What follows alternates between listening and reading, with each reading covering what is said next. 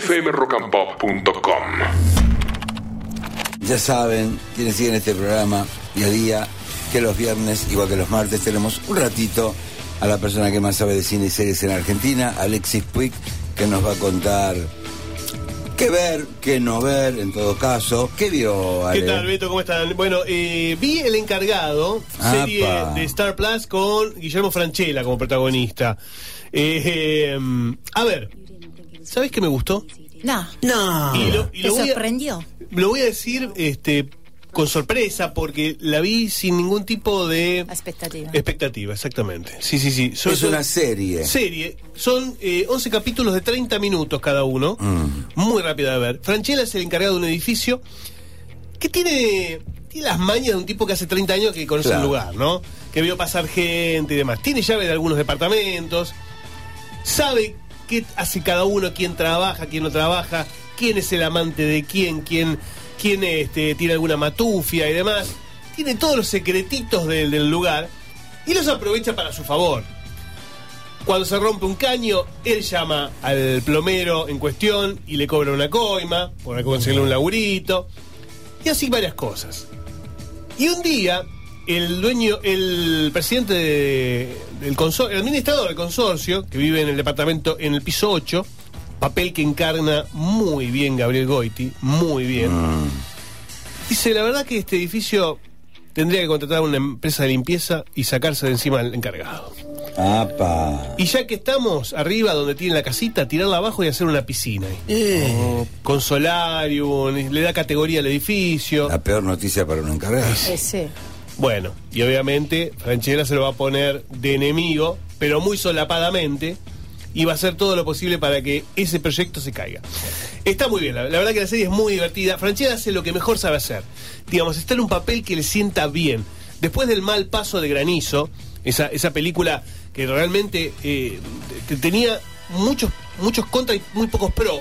Sí, sí. Eh, eh, esta, la verdad que es una serie que le sienta como anillo al dedo. Además tiene a Con Duprat detrás de cámaras, que son tipos que saben utilizar el humor de una manera corrosiva, negra, mucho humor negro, mucho sarcasmo, mucha ironía, mucha, digamos, este, mucha parodia a los lugares comunes de un montón de cuestiones.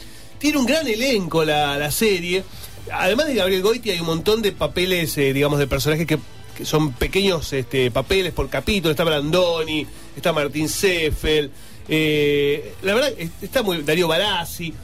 Sí. Está buena. Buen cast. Está muy ¿Te buena. gustó su participación? Me encantó. Vos sabés que la verdad que estoy muy agradecido de la participación.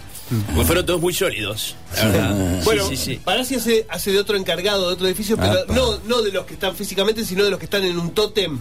Ah, sí. Como si fuera, como el que está acá en entrada de seguridad de la radio. Ah. Viste que te mira atrás de una Claro, cámara. claro, claro. Bueno, eh, No puedes hacer mucho más. es muy divertido lo que hace, es muy divertido, está muy bien. La verdad, se las recomiendo. Está en Star Plus. A Star Plus. Sí, Muy Star bien. Plus. Se las recomiendo, está muy bien, se van a reír. Pero sobre todo, eh, Franchella está muy bien. En un papel medio, medio psycho también. ¿Te acordás de esa película? Seguramente te acordás, la española en la que Luis, Luis Tosar Tosar. era un encargado. Ese era, Sí, esa era bravo. ese era purín. Sí, bueno. Mientras duerme. Muy Mientras bien, duerme, sí. Esa, este tiene algo de eso también. Pero en clave más de humor, ¿no? Pero tiene algo de eso. Tiene Ah. algo de, ¿no? Tiene algo de eso de que, mm, viste, yo no, no le confío tanto a ese señor, no le confío. Está bueno, está muy bueno. Y Gabriel Goiti, como te dije, la rompe, hace de Garca.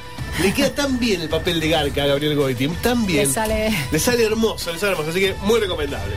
Bueno, para los que quieran ver en Netflix, tengo una película documental que a mí me impactó mucho.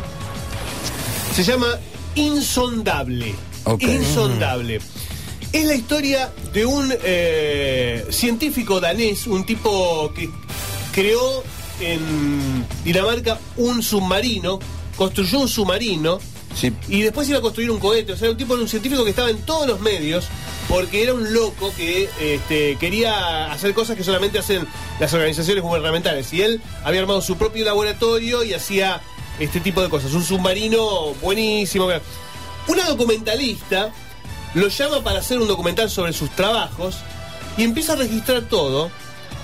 Y por casualidad termina registrando lo que va a ser uno de los casos policiales más emblemáticos de Dinamarca y más impactantes de Europa. ¿Por qué?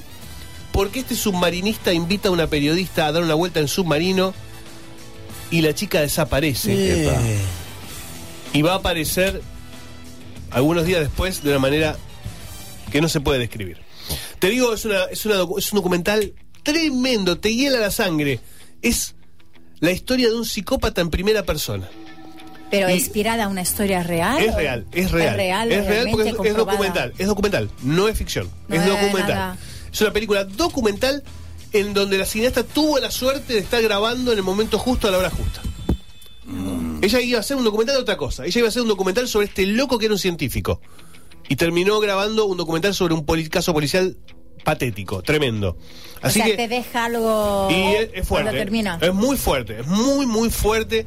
Pero se las recomiendo porque es buenísima. Una película, hora y media.